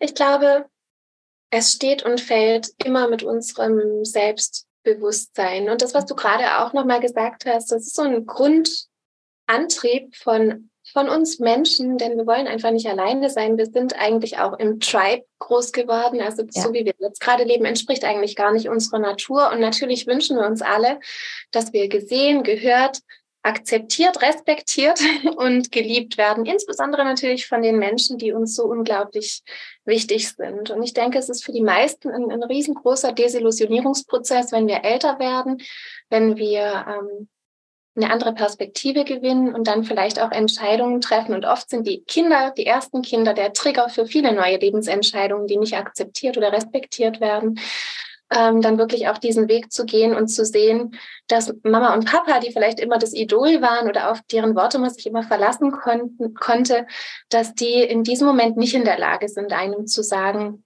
ähm, was gut ist für unser Leben. Also ähm, es es bleibt dabei, dass wir, niemand kann uns sagen, wie wir unser Leben leben sollen, denn wir sind Individuen, wir haben ganz unterschiedliche Lebensgeschichten, unterschiedliche Wünsche, Werte und Vorstellungen, was wir unseren Kindern auch mitgeben möchten. Und ähm, das Einzige, was ich den Frauen so sehr ans Herz legen kann und was ich eben auch mit den My Way Statements zum Beispiel zeigen wollte, ist, dass sie wirklich ihrer Intuition vertrauen und dementsprechend ihren Weg gehen. Und das bedeutet nicht, dass es uns egal ist, was andere Menschen sagen. Ist mir Ganz auch nicht egal. Und ich finde, das ist auch eine schöne Eigenschaft. Ja, also so viele Frauen verurteilen sich dann wieder dafür, dass es sie so traurig macht, wenn das Umfeld mhm. sie nicht respektiert. Mhm. Aber es zeigt nichts anderes, als dass wir empathische Menschen sind und, und dass wir dazugehören wollen. Genau, also meine Familie wird für immer die Macht haben, in Anführungsstrichen, mich zu verletzen, weil sie mir so wichtig sind. Und das ist nicht eine negative Eigenschaft von mir. Und man muss natürlich auch sehen, ich denke, das ist auch nochmal wichtig, dass die Menschen, die uns am meisten verletzen, uns durchaus auch lieben, aber eben von ihrem eigenen Standpunkt und ihrem eigenen Wissen, ihrem eigenen Horizont aus oft nicht anders reagieren können. Also so wie meine Familie mich beim zweiten Kind vor einer Hausgeburt schützen wollte, mein Kind schützen wollte, ja. ähm, äh, wollten sie damit eigentlich nur ihre Liebe und Sorge um mich ausdrücken. Und dabei passieren aber oft Grenzüberschreitungen und die müssen wir nicht akzeptieren. So wie ich dann auch die Entscheidung getroffen habe, beim dritten Kind aus diesem Umfeld rauszugehen, sodass mir gar keiner über die Grenze treten kann, ähm, weil ich es nicht erlaube. Und mhm. Grenzziehungsbereitschaft ist was ganz, ganz Wichtiges wenn wir anfangen, uns so weiterzuentwickeln und wirklich unserer Intuition zu vertrauen. Auch was wir vorhin besprochen haben, dass wir wirklich gut überlegen, wen lassen wir uns kritisieren. Also Menschen aus unserem Umfeld, die uns wichtig sind, die uns signalisieren, hey, ich habe keine Ahnung, was du da machst. Ich verstehe es auch überhaupt nicht, aber ich bin bereit, dir zuzuhören, mir deine Sicht anzuhören. Das ist was ganz anderes als Menschen, bei denen man sofort spürt, die haben gar kein Interesse dran zu verstehen, warum wir einen anderen Lebensweg gehen. Und ich habe wirklich mit der Mehrgeburt gelernt, das sehr zu differenzieren, mhm. was es mir auch leichter macht. Also ich kann immer noch verletzt werden, ich kann auch sehr verletzt werden, aber es hält mich nicht mehr davon ab, meine eigenen Entscheidungen zu treffen. Und das ähm, wünsche ich mir auch für Frauen, auch für meine Kursfrauen, ähm, dass sie wirklich bereit sind, in der Lage sind, weil sie sich selbst vertrauen und ihrer inneren Stimme ihren eigenen Weg zu gehen, auch wenn es niemanden gibt, der das gut heißt. Wunderschön gesagt. Vielleicht noch zum Abschluss ein Tipp von dir dafür, wie man es schaffen kann, noch mehr auf diese innere Stimme und auf die Intuition zu hören, weil ich glaube, dass das ganz, ganz häufig eine riesengroße Frage ist. so, ja, hör auf deine innere Stimme, hör auf deine innere, ja, wie denn? Wie finde ich die denn? Was sagst du, wie, wie kann ich anfangen, meine innere Stimme zu finden und sie irgendwie, also zu trainieren, sie zu hören? Wie würdest du da vorgehen? Was, was würdest du mitgeben wollen? Ich glaube, das große Problem ist, dass viele Frauen gar nicht in der Lage sind, ihre innere Stimme zu hören, weil die Stimmen von außen so laut sind. Mhm. Das war ja zum Beispiel auch der Grund, so mit einer der größten Gamechanger in meinem Leben, Deutschland zu verlassen. Und ich will nicht sagen, dass Deutschland schlecht ist, was ich aber ähm, an mir bemerke. 2015 habe ich Deutschland dann endgültig verlassen, also meinen Wohnsitz dort abgemeldet und jetzt bin ich auch nie wieder dorthin gekommen, außer zum Urlaub. Und wann immer ich dort bin, fühle ich mich auch gedanklich nicht so frei. Ist ein total spannendes Phänomen. Denn ähm, in anderen Kulturen, in anderen Gesellschaften ist so dieser Erwartungsdruck und dieser Leistungsdruck insbesondere, ich denke, Leistungsdruck ist was sehr Deutsches, mhm. ähm, unglaublich spürbar. Also jeder Nachbar beäugt einen sofort und ist bereit, irgendjemand anzurufen. Das ist in anderen Ländern wirklich ganz anders, zum Beispiel auch hier in der Türkei, wo ich mich wirklich unglaublich wohlfühlen. Also das heißt, es kann vielleicht helfen, einfach auch mal einen räumlichen Abstand zu machen. Und es muss gar nicht für acht Jahre sein, wie es mhm. jetzt bei mhm. mir ist. Aber einfach mal weggehen, ja. ähm, äh, sich auch der Partnerschaft zuwenden, sich fragen, wirklich ehrlich fragen, lebe ich die Partnerschaft, die ich leben möchte? Ähm, und es ist nicht einfach, solche Entscheidungen zu treffen. Für mich hat es ja auch Jahre gedauert, mich aus mhm. einer Partnerschaft zu trennen. Ich glaube, das große Thema ist, ähm, dass wir manchmal Erfahrungen machen, hinter die wir nicht zurücktreten können und ähm, dementsprechend dann unser Leben weitergestalten. Und ich habe gesehen, dass das, was ich in meiner Partnerschaft erlebt habe, ganz und gar nicht alles ist, dass da noch so viel mehr möglich ist. Gegenseitiges Wachstum und äh, gegenseitiger Respekt insbesondere. Ich, Respekt ist so ein wichtiges Wort für mich ge geworden, auch in der Beziehung zu den Kindern, ähm, in der Partnerschaft, im Miteinander und ähm, was, was so oft fehlt und wo es so oft Grenzüberschreitungen gibt, wegen fehlenden Respekts. Also das Wichtigste ist, dass wir es erstmal schaffen, auf unsere Stimme zu hören, vielleicht indem wir mal Abstand nehmen und wenn es nur für ein paar Tage oder Wochen ist, von mhm. dem Umfeld, das uns so sehr beeinflusst, dass wir uns auch überlegen, ich meine, du kennst bestimmt den Spruch, man ist die Summe der fünf Menschen, die einen am meisten umgeben, dass genau. wir darauf achten, wer ist denn um uns? Tut mhm. uns das gut oder nicht? Mhm.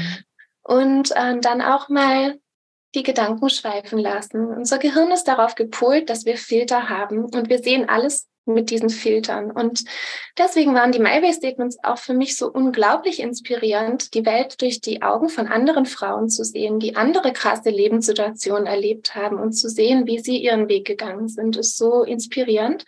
Nochmal so einen also, anderen Filter aufzusetzen, eine andere Brille aufzusetzen. Ganz genau.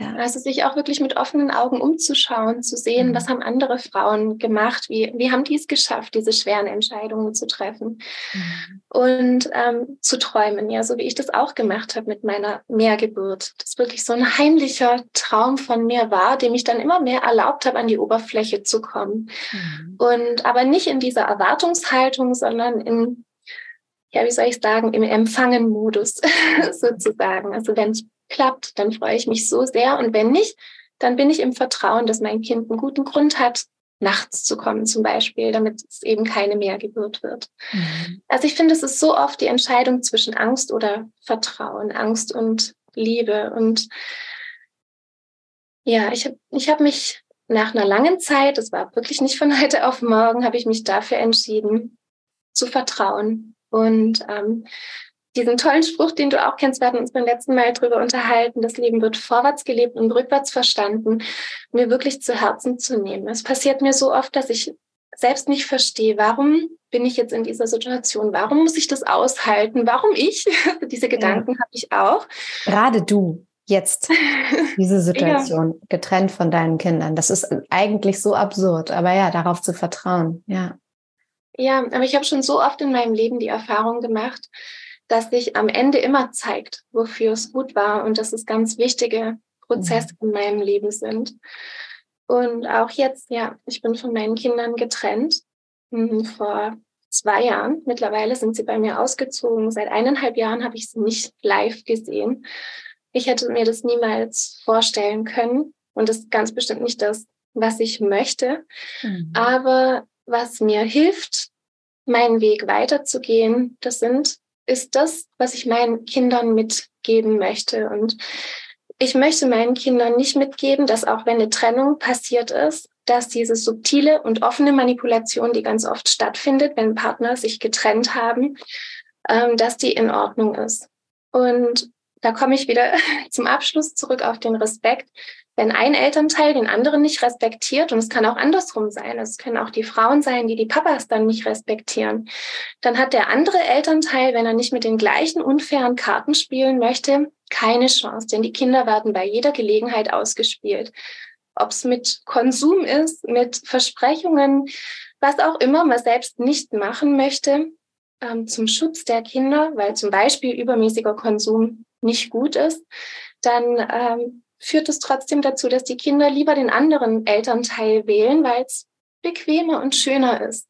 Mhm. Und dann auch mit dieser Ablehnung der Kinder umzugehen, so wie es mir gerade auch geht, ist nicht einfach. Aber ja, es wäre für mich einfacher, es wäre für mich einfacher, kurzfristig nachzugeben und zu sagen, ganz egal, was da passiert, alles, was an Manipulation passiert, ich lasse alles stehen und liegen und gehe zu meinen Kindern. Aber ich weiß, dass das langfristig niemals dazu führt, dass ich als Mutter dieser Kinder respektiert werde und dass ich, also, dass ich gar nicht darüber diskutieren muss, in Entscheidungen einbezogen zu werden oder nicht, was leider nicht der Fall war. Mhm. Also es ist eine lange Geschichte. Absolut. Und das Wichtigste, das Wichtigste ist, dass wir wissen, was wir tun. Und dazu müssen wir es schaffen, auf unsere Stimme zu hören und das entsprechende Setting dafür vorbereiten. Wunderschön gesagt. Wie machst du das in der jetzigen Situation, dich da immer wieder mit dir zu verbinden und das auszuhalten? Weil es ist nichts anderes ja, als im Moment diese Situation zu ertragen, tatsächlich, und ja irgendwie auch auf deinen Schultern zu haben und irgendwie mit dir zu tragen. Wie machst du das? Wie, wie hältst du das aus? Es ist nicht mehr so, dass ich die Situation nur ertragen muss. Das war ganz mhm. bestimmt so am Anfang. Also es war wie so ein bodenlos, bodenloses Loch, in das ich gefallen bin. Und ich hatte ja. wirklich das Gefühl, das ist so der Rock Bottom. Also tiefer kann es nicht gehen. Ich hatte echt, also wenn ich mir das überlegt habe, dass ich vier Kinder geboren habe, ähm, auch mit diesen sehr besonderen Geburtserfahrungen, mit dieser unglaublichen Verbindung. Ich habe zehn Jahre am Stück gestillt, jedes Kind zwei oder zweieinhalb Jahre. Ich war entweder schwanger oder habe gestillt. Das weiß ich auch noch sehr genau. Es ist auch immer das, was ich erzähle. So Lara, die hat nur gestillt und getragen und windelfrei gemacht. ja, stimmt. Und äh, ja, die Kinder zu tragen, sie großzuziehen, nie getrennt zu sein. Ich war nie auch nur eine Nacht von einem meiner Kinder getrennt. Und dann ähm, von all meinen Kindern getrennt zu sein, das also als Mutter auszuhalten, es war eigentlich fast nicht auszuhalten. Im Nachhinein weiß ich gar nicht genau, wie ich das überstanden habe. Ähm, denn man trägt nicht nur den eigenen Schmerz, sondern insbesondere den Schmerz der Kinder. Also ich weiß ja, dass ich bin erwachsen, ich kann das überstehen, auch wenn alles so fürchterlich ist. Aber da sind meine Kinder, die es nicht verstehen können, die ähm, auch in eine Richtung manipuliert werden, die absolut gegen mich ist. Und ähm, dann hat man wieder dieses Dilemma, wenn man selbst nicht manipulieren möchte, kann man schwer was gegen den anderen sagen, was ich auch nicht wollte, denn es geht mir nicht darum, dass die Kinder den Respekt vor ihrem Papa verlieren. Das möchte ich auf keinen Fall.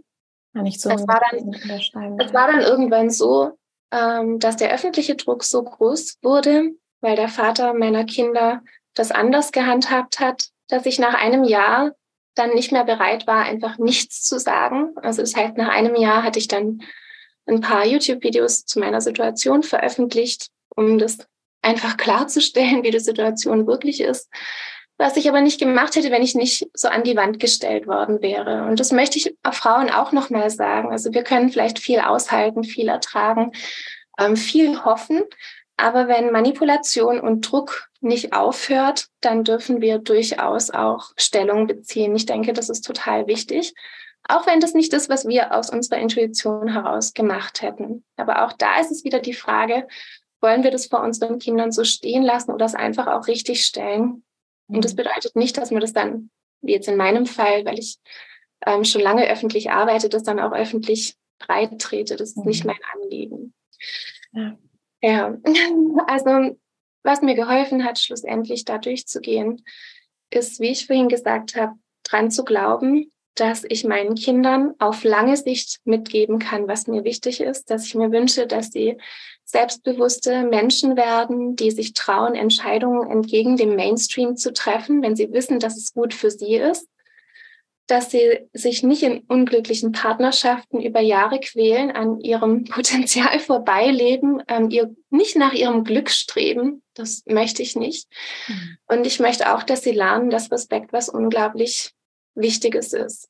Und das Loslassen manchmal besser sein kann, als gegen Windmühlen zu kämpfen. Und ich glaube wirklich ganz fest dran, dass meine Kinder, wenn sie alt genug sind, und es kann, es kann wirklich sein, dass es noch Jahre dauert, irgendwann kommt der Tag, an dem sie Fragen haben werden. Mhm. Und meine Geschichte und meine Haltung hat sich nie geändert. Das heißt, es ist nicht schwer für mich, meinen Kindern meine Beweggründe zu erzählen.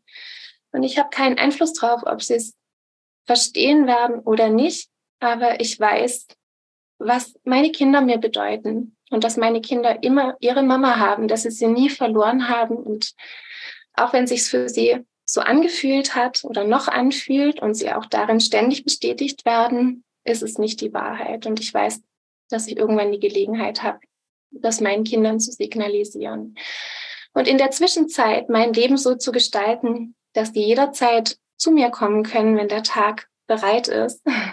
Das hat mir ganz viel Antrieb gegeben. Also ich habe mich mhm. wirklich in Arbeit gestürzt und weitergearbeitet, ähm, neue Projekte kreiert, wie zum Beispiel die My Way Statements, was mir wirklich auch geholfen hat. Also nicht, dass man Lebensgeschichten miteinander vergleichen kann, aber es ist schon inspirierend zu sehen, was Frauen insbesondere alles tragen können. Unglaublich. Also ich stelle meine Kräfte nicht mehr in Frage. Mhm. Und ich muss auch sagen, mein Mann unterstützt mich sehr, seine Familie. was ich, was ja auch nicht selbstverständlich ist. Also als ich mich getrennt habe, weiß ich noch, habe ich den Kommentar bekommen, guck dich doch mal an, du hast vier Kinder. Wer will denn schon was ernsthaft von dir? Also vergessen. Und ähm, das konnte ich für mich auch widerlegen. Ja, solche Wörter vergisst man nicht so schnell und hat so viel Selbstzweifel dann, aber zu dem Zeitpunkt hatte ich zum Glück schon eine gute Intuition aufgebaut. Und meine türkische Familie hier hat nie einen Zweifel dran gelassen, dass sie absolut wissen, was meine Kinder mir bedeuten und dass ich nicht nur Lara bin, sondern dass ich Lara plus vier bin. Und genauso wurde ich in diese Familie aufgenommen. Wir haben hier ein, ein kleines Häuschen auf dem Land gebaut. Und es war so schön. Mein Schwiegerpapa hat dann einen Zaun überall um das Land gemacht, falls meine kleinste Tochter kommt, dass die nicht ausbüchsen kann. und meine Schwiegermama hat sich darum gekümmert, dass hier nichts Gefährliches ist. Also irgendein Loch, wo jemand reinfallen kann. Und es war immer klar, dass es nicht nur ich bin, in Anführungsstrichen, sondern dass wir eine Familie sind, insbesondere für meinen Mann. Das war ihm von Anfang an klar. Mhm. Und so gestalten wir unser Leben und das ist sehr heilsam für mich auch. Ich glaube, das macht unglaublich viel Mut und gibt unglaublich viel Kraft, an sich zu glauben, an seine Intuition zu glauben, an das Gute zu glauben, Vertrauen zu haben, gleichzeitig aber nicht die Augen vor der Realität zu verschließen und äh, weiterzumachen. Und ich glaube, wenn es eins gibt, wofür du stehst, dann ist es genau das. Und ich danke dir so sehr, so unglaublich viele wunderschöne, intime, schlaue, kluge, tolle Gedanken hier heute zu teilen. Wir haben wirklich einen, einen unglaublichen Rundumschlag gemacht, glaube ich, von deiner Arbeit als Hebamme und Geburten und wie unterschiedliche Geburten sein können, worauf es wichtig ist zu achten als Frau und sich damit auseinanderzusetzen, mit Ängsten und zu lernen und wie Geburten sein können.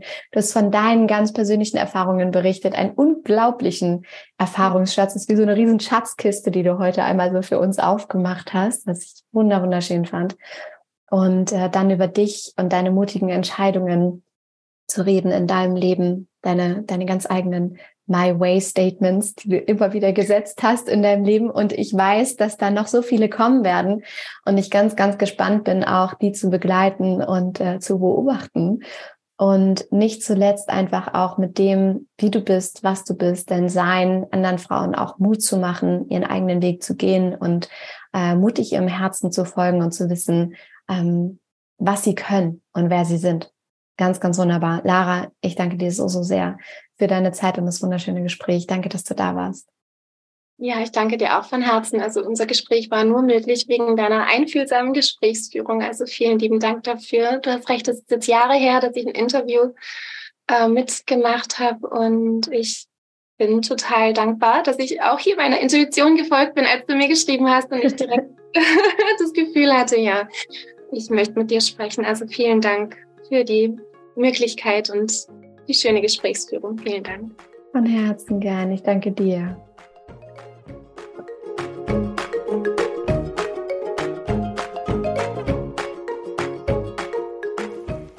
Wow, dieses Gespräch hatte es für mich wirklich in sich, gerade auch natürlich aufgrund meiner persönlichen Verbindung zu Lara, was ich am Anfang in diesem Gespräch ja erzählt hatte, wie sie für mich wirklich ein riesengroßes Vorbild ist und einer meiner ersten Berührungspunkte, mich auch selbstständig zu machen, online auch zu arbeiten und mein Leben zu teilen, meine Arbeit zu teilen.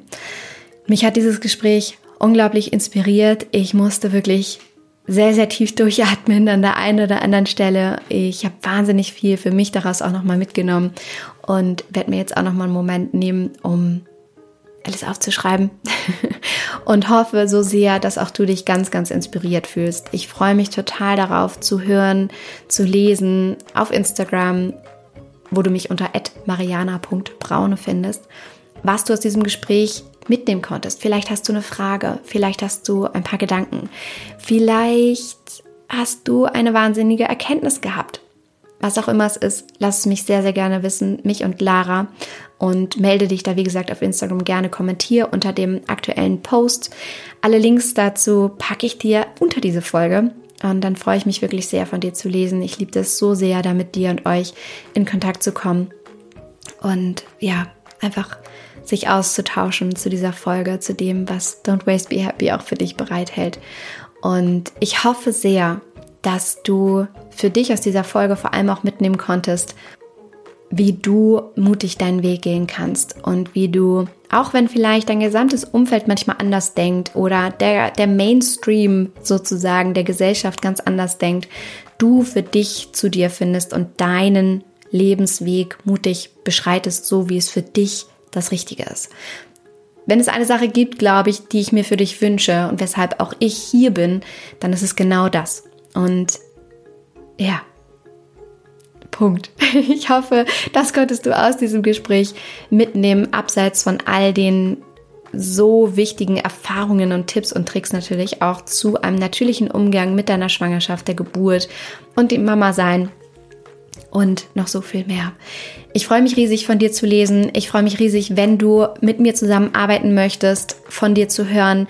Es gibt äh, mehrere Möglichkeiten, das zu tun. Du kannst das ent entweder im äh, Selbstdurchlauf sozusagen mit meinem Online-Programm Slow machen, wo es darum geht, dass du in dieser riesengroßen Online-Akademie alles zu einem nachhaltigen minimalistischen, natürlichen Leben, auch Familienleben findest und es darum geht, wie du dadurch mehr Zeit statt Zeug in deinen Alltag integrieren kannst, dein Leben leichter machen kannst.